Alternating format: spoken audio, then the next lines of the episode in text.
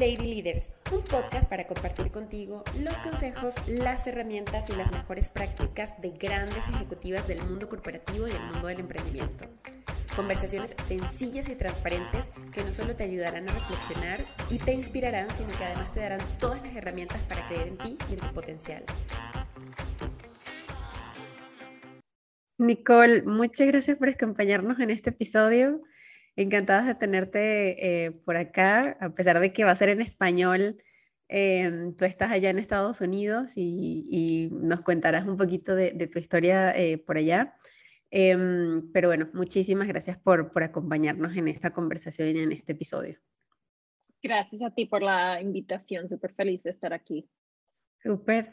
Oye, siempre empiezo con una pregunta muy básica, pero no siempre es la más fácil, ¿sabes? Porque eh, como que cuando miramos en, retrospectiva y decimos quién soy yo em, de un modo integral, no solamente en la parte profesional, que es como estamos acostumbrados a definirnos, es ahí, ¿no? Cuando viene el, el, el, autoanálisis. Entonces, ¿cómo te defines, Nicole? O sea, ¿quién eres? Cuéntanos un poquito, un poquito de ti.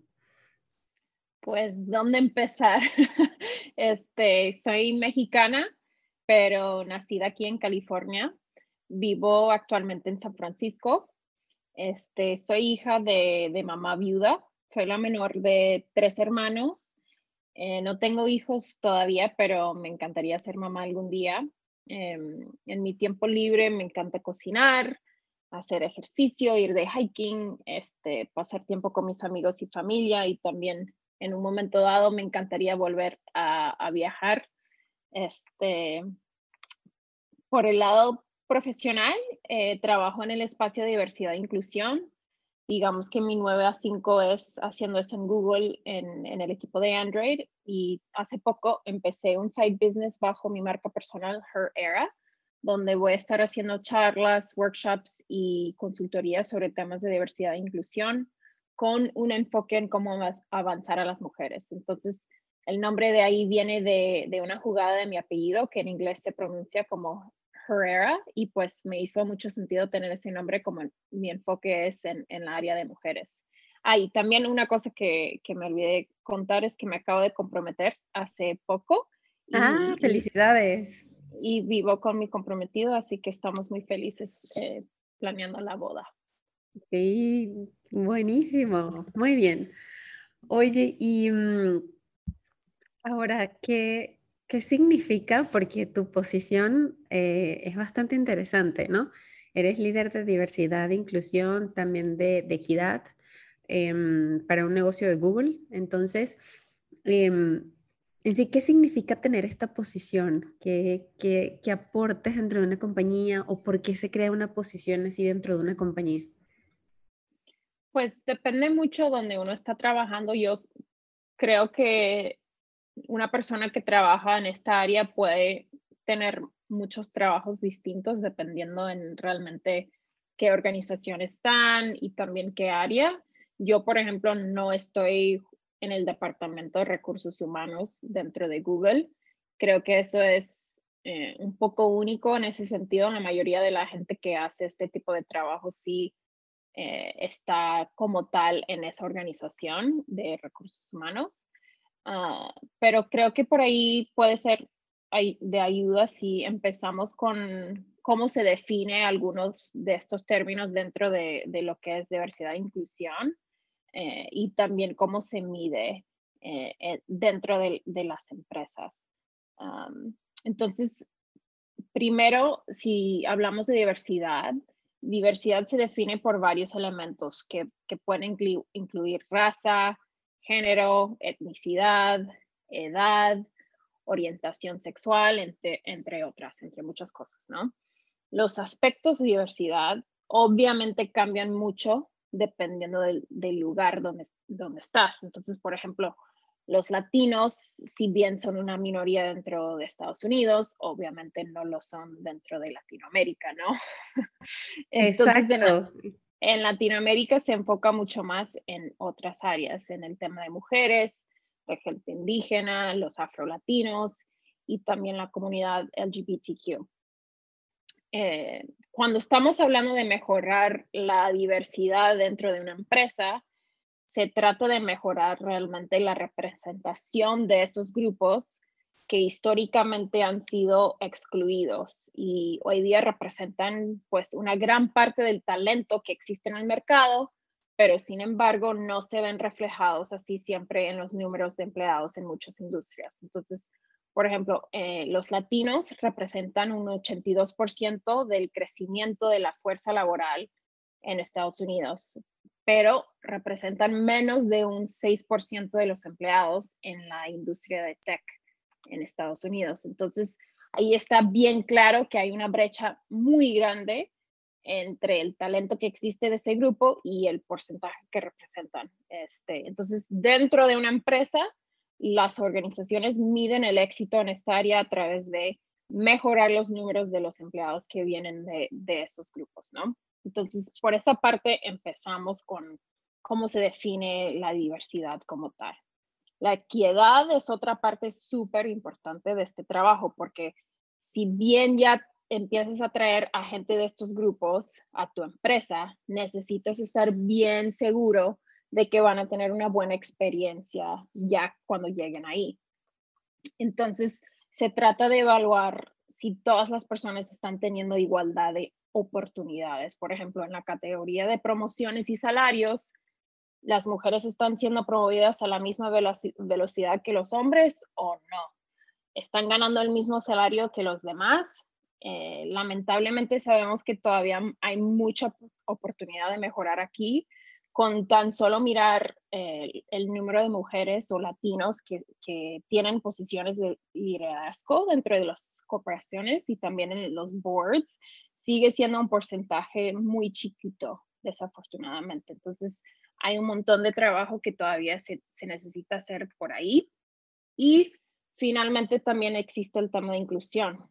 Entonces, ah, no sé si has escuchado que muchos usan la analogía de diversidad de ser invitado a la fiesta y inclusión es que te invitan a, bailar una vez que tú llegues a, la fiesta, ¿no?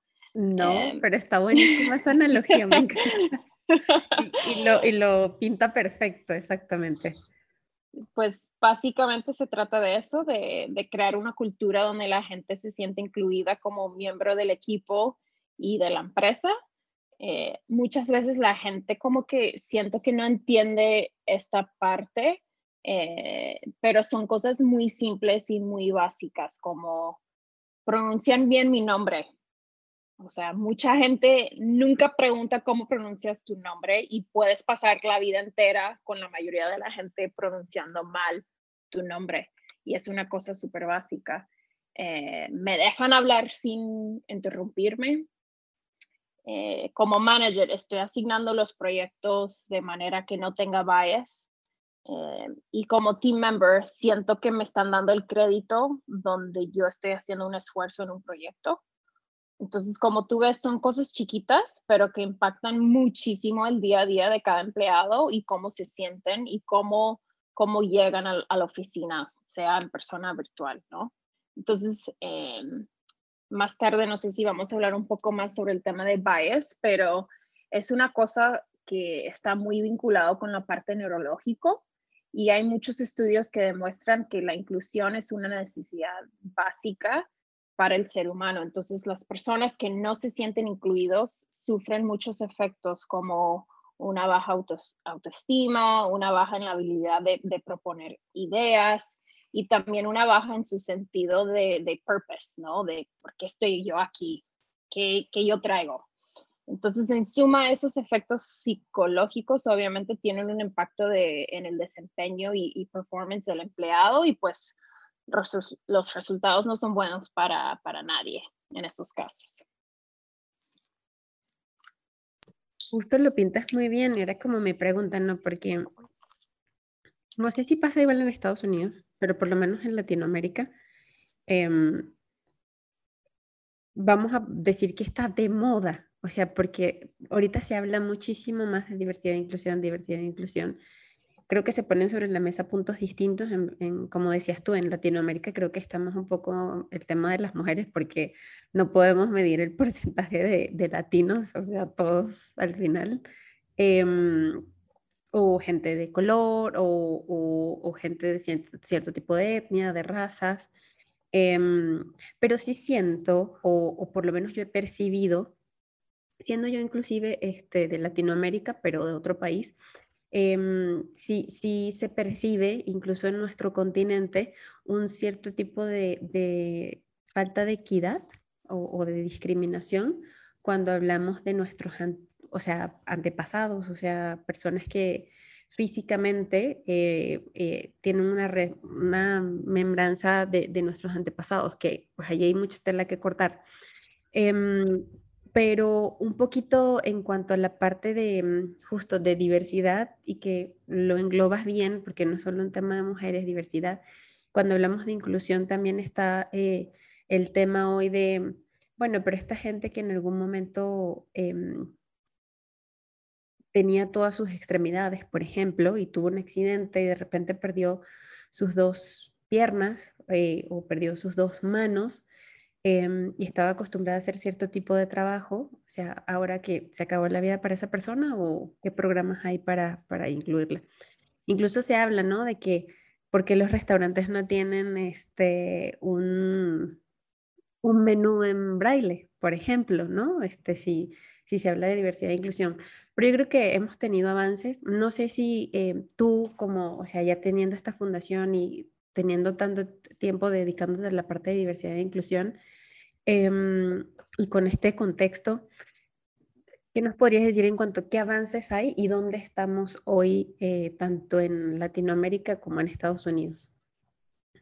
Sí, pues claro que hemos tenido muchísimos avances. Yo creo que más que nada, si simplemente miramos el, el año pasado aquí en Estados Unidos con cuando se murió George Floyd, creo que fue un momento mm. crítico de, de, justicia social y un momento de wake up para muchas personas que sigue existiendo el racismo aquí, sigue existiendo el racismo en, a nivel mundial y que no se puede seguir negando y que no puede ser un tema que no sea prioridad en cualquier tipo de organización. Entonces, si tan solo miramos el año pasado, siento que hemos tenido como una mini accelerator de, de avances en cuanto a posiciones que se están abriendo, como dando el enfoque y importancia a esta área. Eh, hay muchísimas empresas que están creando nuevas posiciones para tener gente que tenga experiencia de esto, eh, guiándolos y, y, poniendo nuevas estrategias para mejorar en las tres partes que, que expliqué, ¿no? Eh, obviamente eh, no es un tema nuevo. Muchas empresas, pues obviamente mi área de enfoque es más en la área de tech, entonces voy a hablar un poquito de, de tech por un momento, pero Google fue una de las empresas eh, primeras en publicar su data de, de los números de empleados en, en los grupos que, que, identificamos, ¿no? Y eso creo que fue en el año fue como hace casi 10 años que Google fue la primera empresa en, publicar esos números y fue realmente un momento de wow para, para mucha gente.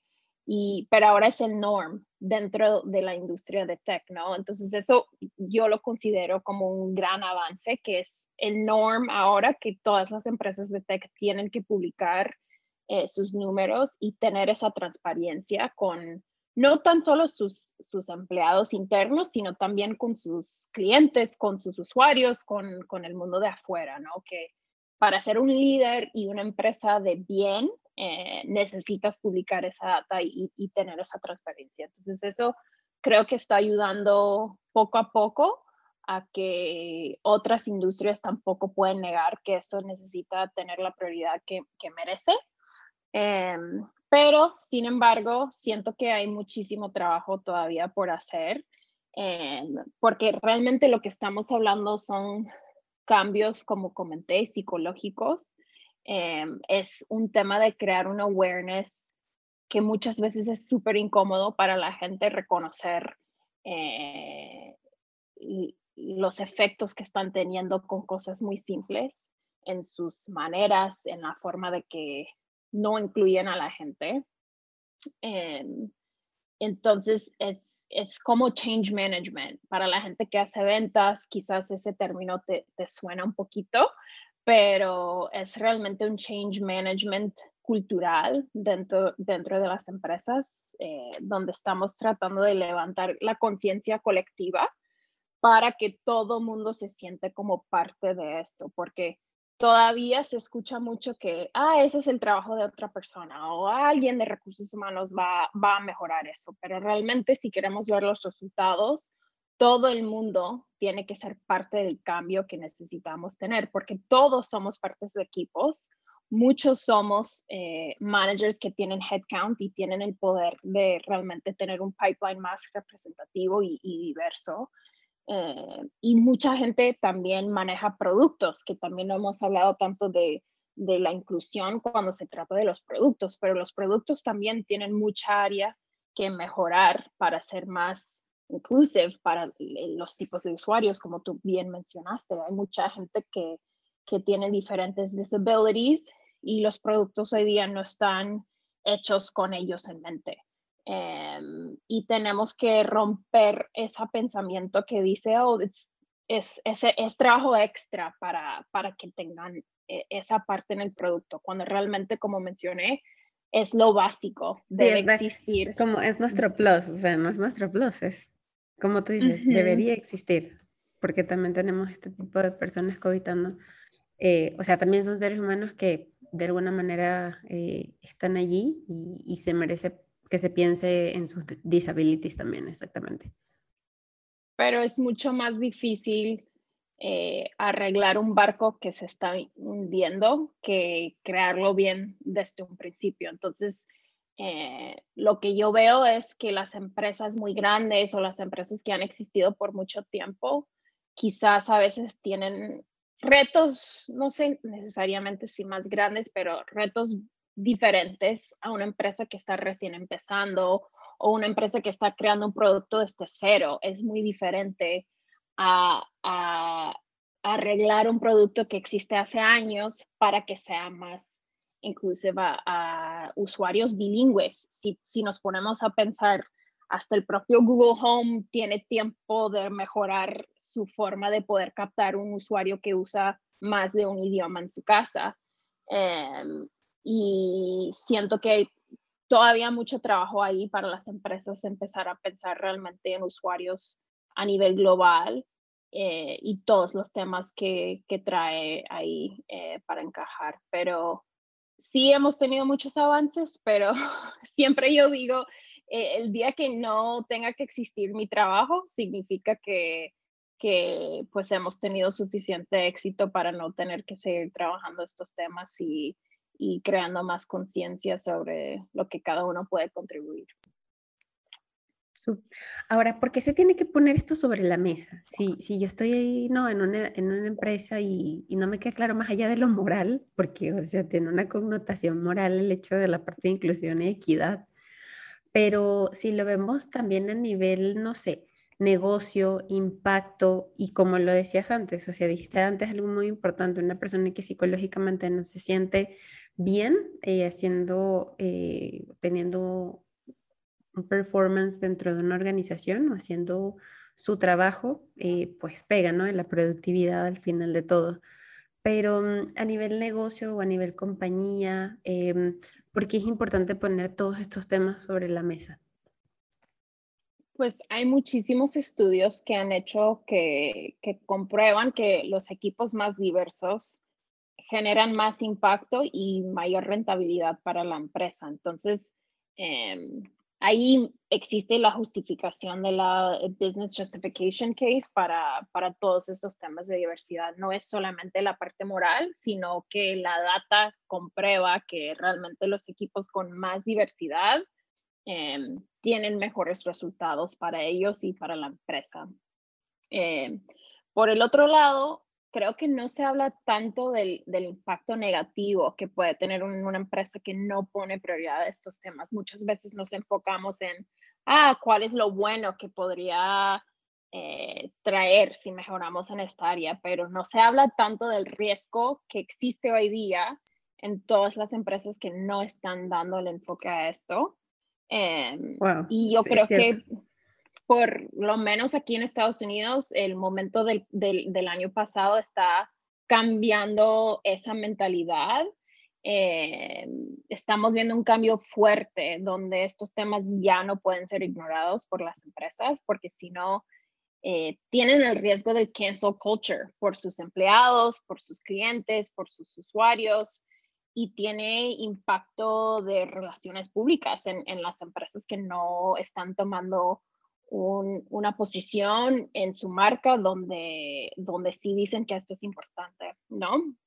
Entonces, eh, también estamos viendo que diversidad e inclusión es uno de los factores más importantes para las personas jóvenes que están evaluando em, qué empresa, dónde quieren trabajar y si quieren aceptar una oferta.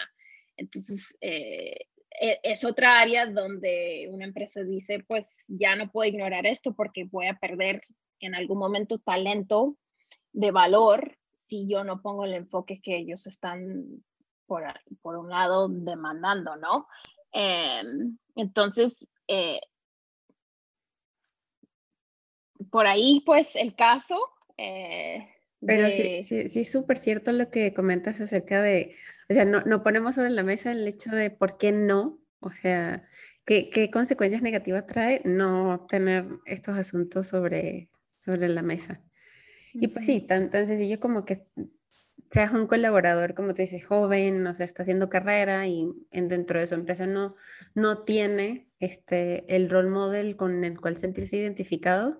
Y antes incluso de la grabación platicábamos mucho de los role models. Em, eh, eso más para la parte quizás eh, eh, del liderazgo femenino, pero también en otro tipo de diversidad, ¿no? O sea, el hecho de siempre tener a alguien con quien sentirte identificado es súper importante en cualquier aspecto de tu vida, pasa desde que estás pequeño con tus padres, entonces, o sea, ya por ahí hay, hay una connotación negativa el no tener un, un, abanico de diversidad, ¿no? Dentro de tu empresa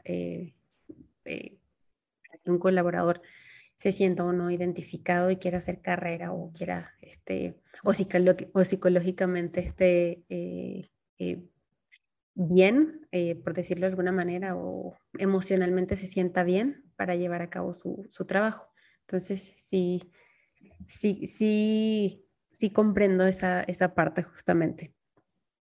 Ahora, son los mismos puntos de, en cuanto a diversidad e inclusión em, en Estados Unidos y en Latinoamérica? O sea, ¿se hace énfasis en lo mismo o, ves algunas diferencias cuando se habla de diversidad e inclusión? ¿Cómo se entiende el tema de diversidad e inclusión más allá de los passwords, tanto en Latinoamérica como, en Estados Unidos? Creo que hay muchas eh, cosas en común. O sea, si, si pensamos de nuevo en cómo se definen los términos como tal, son de igual importancia en Estados Unidos y, Latinoamérica. Lo que cambia y lo que, lo que genera la diferencia es cómo defines a, los grupos, digamos, de minoría y los grupos que, que son los más eh, excluidos históricamente, que no han tenido acceso a las mismas oportunidades, ¿no? Entonces, como dijimos antes, pues obviamente los latinos no son parte de eso eh, dentro de Latinoamérica, pero sí los otros grupos que, que mencionamos como afrolatinos, la gente indígena, la gente de, de, otra raza dentro de Latinoamérica. Y el tema de intersectionality también es súper importante ahí. Em, y se está generando un montón de awareness sobre, sobre el tema de intersectionality y, y, que cada persona tiene muchas identidades que traen a la mesa. No es solamente que soy mujer, yo también soy latina, también soy hija, también soy muchas cosas, ¿no? Em, entonces, creo que el, tema de intersectionality va a ser súper importante también dentro de Latinoamérica. Em, pero diría que, que, otra diferencia muy grande, obviamente depende de, del país de, de, que estás hablando, pero hay, hay, mucho trabajo por avanzar en el tema de, eh, de awareness también. O sea, cuando, cuando comparamos, por ejemplo, el momento que Estados Unidos está pasando, eh, justamente por lo de George Floyd y social justice y demás, pues Latinoamérica creo que todavía no ha llegado tanto a ese punto. Eh, y, tiene como más trabajo ahí dentro de la conciencia social. Em, y, no veo eh, la misma cantidad de roles que se están abriendo de hacer este tipo de trabajo en Latinoamérica como en, como en Estados Unidos, pero por ahí va. Ok, súper. Y aprovechando justamente que, que, das consultoría en la parte de diversidad e inclusión, em, en tu opinión, ¿cuáles son como las mejores prácticas o no sé si llamarlo actividades em, para, para implementar eh, estrategias o programas o, incluso actividades que generen la diversidad e inclusión dentro de una empresa? Eh, te lo digo porque hoy creo que la más común es simplemente que claro, lo que no se mide no se puede mejorar, pero siempre está el tema de eh, pues las métricas, que al final nos van a dar los números. Eh, pero bueno, al final es como en tu proceso de reclutamiento, pues tienes que incluir eh, una persona de tal etnia o debes incluir a tantas mujeres o debes este, tener un diverse slate calificado, sí, de la posición, pero que sea diverso en, en sus diferentes roles. Eso, ok, es una práctica para poder impulsar a, que los equipos sean más diversos, pero ¿existen otras o, en, tu experiencia cuáles, cuáles otras prácticas tenemos efectivas? Yo diría que lo más importante es cambiar de la mentalidad de transactional, o sea, estar ahí haciendo cheque, cheque, cheque, como, el proceso que tú mencionas. Si bien puede tener un cambio para bien al final de ese proceso, lo que hace es que la gente lo trata como otro checkbox eh, durante ese proceso. Entonces tenemos que eh, también tener un enfoque en, cambios sistémicos y cambios que realmente van a transformar el ambiente. Eh, y para eso yo creo, por lo visto, lo mejor son estrategias de, auditoría que las empresas necesitan estar mirando estos números eh, con cierta frecuencia y a través de eso hacer un análisis y hacer cambios constantes, ¿no? Porque siempre, siempre se puede mejorar, siempre se puede captar que ah, en este proceso sí existe un bias y es porque este comité se está llevando a cabo y y realmente nos dimos cuenta que no tenemos suficientes mujeres en, este comité que está tomando tal decisión. Entonces, em, de eso se trata, de, estar abiertos a, de nuevo, tener esa transparencia, tener el rigor, el mismo rigor de data análisis que tenemos en otras áreas en las empresas, necesitamos tener en esta área, eh, de tener esas auditorías, mirar los números y mirar entonces, ¿qué necesitamos cambiar y ajustar para que este proceso tenga mejores outcomes para todo el mundo, no solamente para ciertos grupos, ¿no? Em, también el parte de, los líderes dentro de la empresa es súper importante cuando hablamos de estos temas y siento que em, es otra área donde me gustaría ver más trabajo interno de, de, los líderes. O sea, muchos líderes tienen a una persona, un coach de, comunicación, ¿no? Que, les ayuda a poner sus talking points, a, dar charlas o speeches cuando sea necesaria. ¿Por qué no tienen también coaches en, esta área, verdad? Eh, necesitan estar haciendo el desarrollo y aprendizaje propio para poder ellos mismos hablar con confianza de estos temas y no depender siempre de, de la misma gente de minoría para educarlos todo el tiempo y llevarlos de la mano en el camino. Ellos necesitan aprender por su propia parte y hacer sus propias reflexiones para poder eh, liderar realmente con la comunidad en mente y no con ellos mismos en mente, que es lo que vemos muy frecuentemente cuando hablamos de lo que se llama performative allyship, o sea, yo llego a tal evento para que yo pueda poner mi nombre en tal evento y decir, que a mí sí me importan las mujeres, pero realmente, ¿qué hay allá atrás? O sea, ¿qué cambio has generado con llegar a ese evento y, ser el sponsor de, ese evento?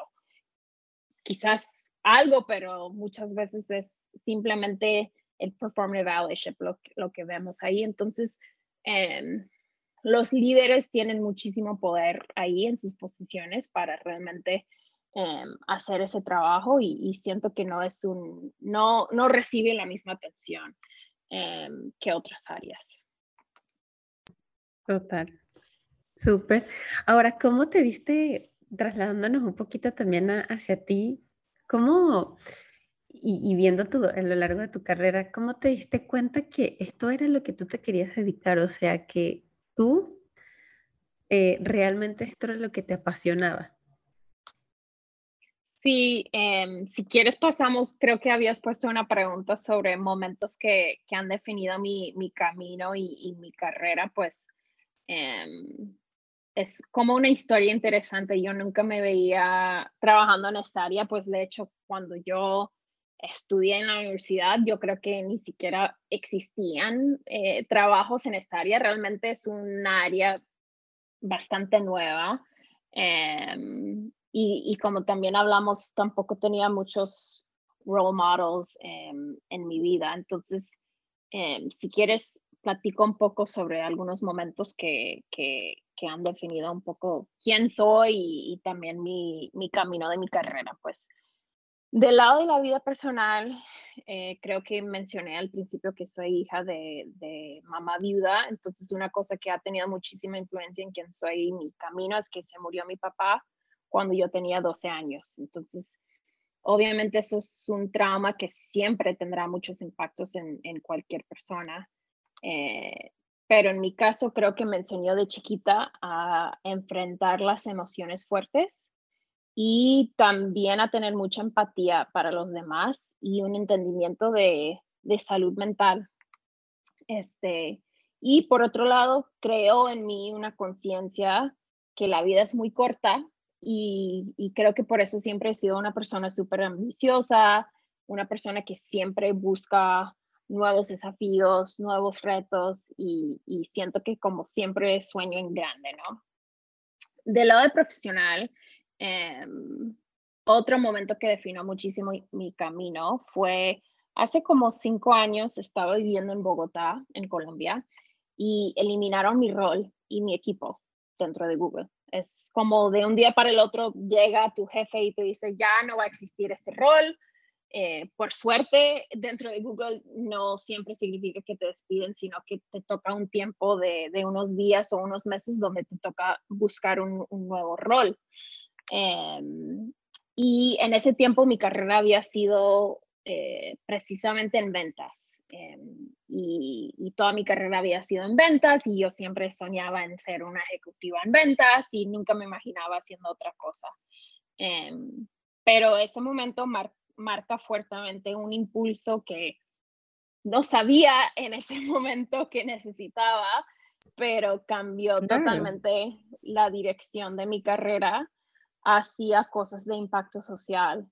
Entonces, después de eso fue que recibí una oferta para empezar un nuevo rol que estaban creando de, de outreach para la comunidad de negocios latinos en Estados Unidos. Entonces, desde ahí que mi carrera ha sido evolucionando hacia donde estoy ahora en la parte de diversidad e inclusión, eh, pero nunca hubiera llegado aquí si no fue por ese momento duro que pasé y la lección para mí ahí fue que cuando se cierra una puerta, siempre se abre una ventana. Y digo una ventana porque cuando pasa algo malo o algún fracaso, siempre se abre la posibilidad y la oportunidad de otro camino, pero solo si tú estás abierta a, verlo y, a recibirlo realmente. Entonces, es una perspectiva, una perspectiva que trato de mantener en, en la vida personal y en mi negocio también, que todo pasa por algo y que cada rejection realmente es un redirection hacia otra cosa que Exacto. sea mejor. Me encanta eso de cada rejection es un redirection, definitivamente. Súper. ¿Y el tercero?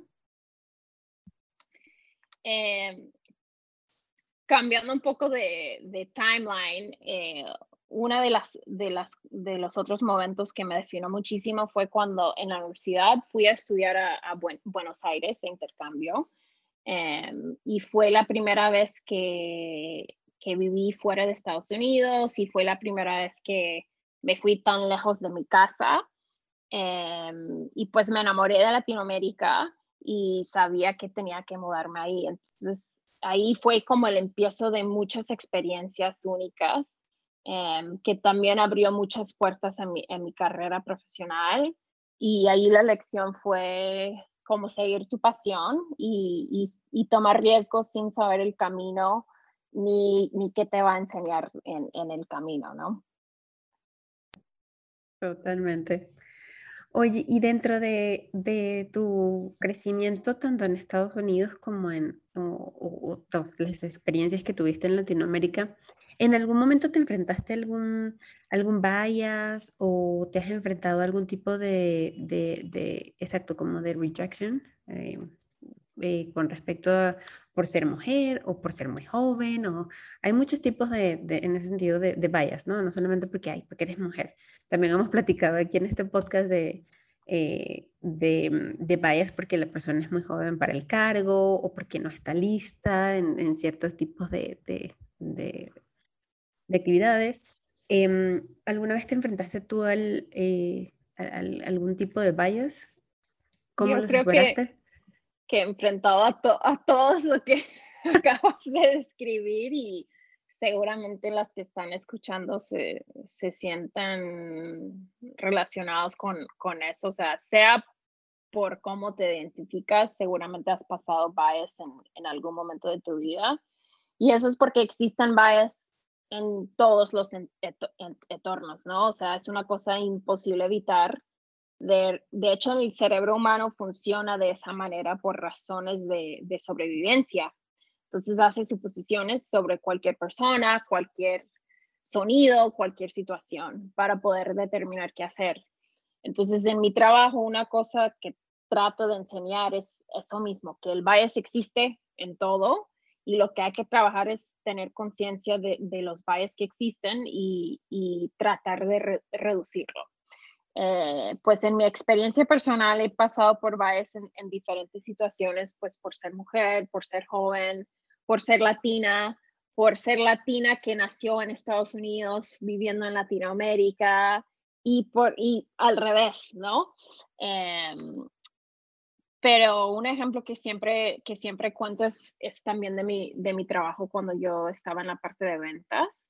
Mis compañeros hombres solían sacar a sus clientes a cenar o a tomar algo y, y como que crear esa relación personal siempre les ayudaba a cerrar más, más ventas. Y, y es, un, es una cosa también cultural, yo creo, de, en Latinoamérica, pues eh, tener esa parte social es súper importante, ¿no? Pero yo en cambio notaba que si hacía lo mismo, muchas veces mis clientes cambiaron a temas inapropiados y yo pasaba momentos incómodos donde me preguntaban de mi edad, mi ropa y cosas que no eran temas de, de, trabajo, ¿no? Entonces me di cuenta desde joven en mi carrera que la lección fue, yo no puedo hacer el mismo trabajo de la misma manera que mis compañeros que son hombres.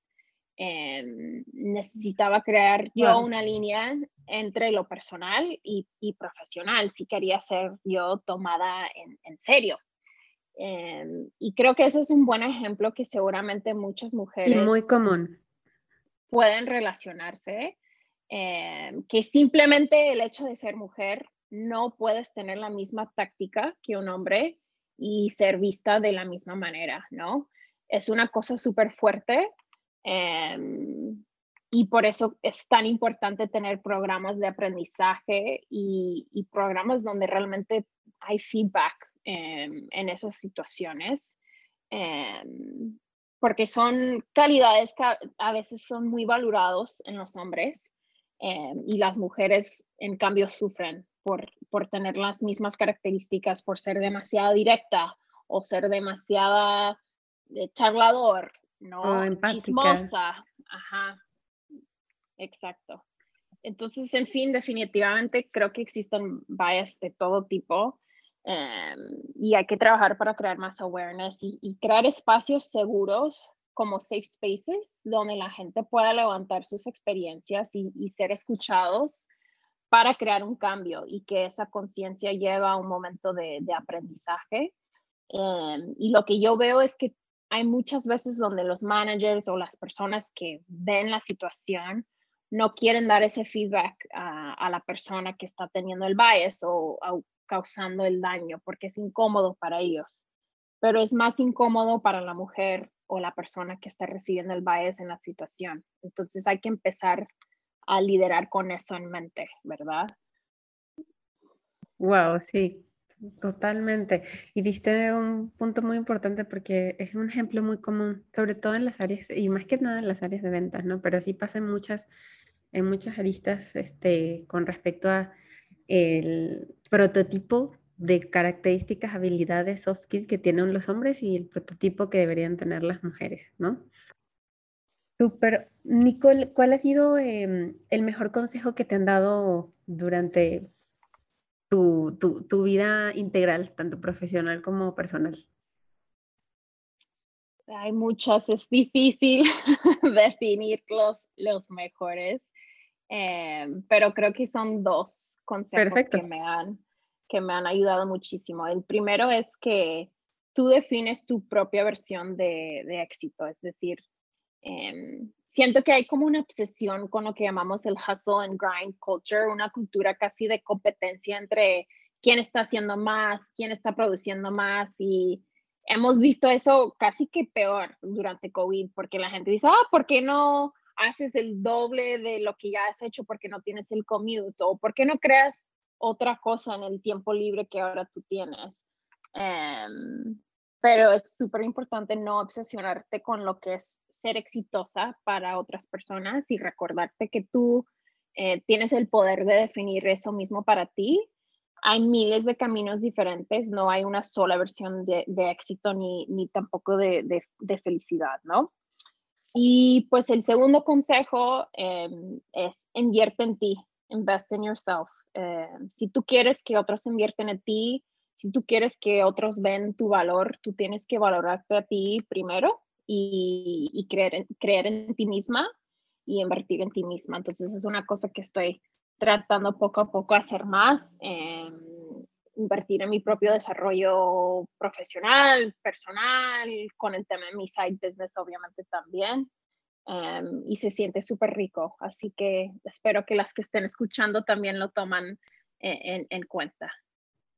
Total, y es válido, a lo mejor si no es un tema de desarrollo, eh, no sé, de algún curso, alguna capacitación, etcétera, o sea, de la parte educativa, también de, la, de, de otro tipo de, de, de, inversión en ti misma, como por ejemplo en algún deporte o, o, algo que siempre quisiste hacer y nunca hiciste porque pensaste que eso no tenía nada que ver con tu carrera, como por ejemplo aprender un idioma nuevo, que, que lo habla quien, muy poca gente. O sea, hemos pasado por tantas cosas. Me decía una amiga, es que siempre me, me, gustaba, o sea, como que quiero empezar a otra vez a tomar el curso de dibujo pero, o sea, ¿qué tiene que ver con eso si yo estudié administración? Y le dije, pero es que, o sea, ¿cuál es el problema? Aparte, es como que es que no suma, ¿no? A mi, a mi trabajo.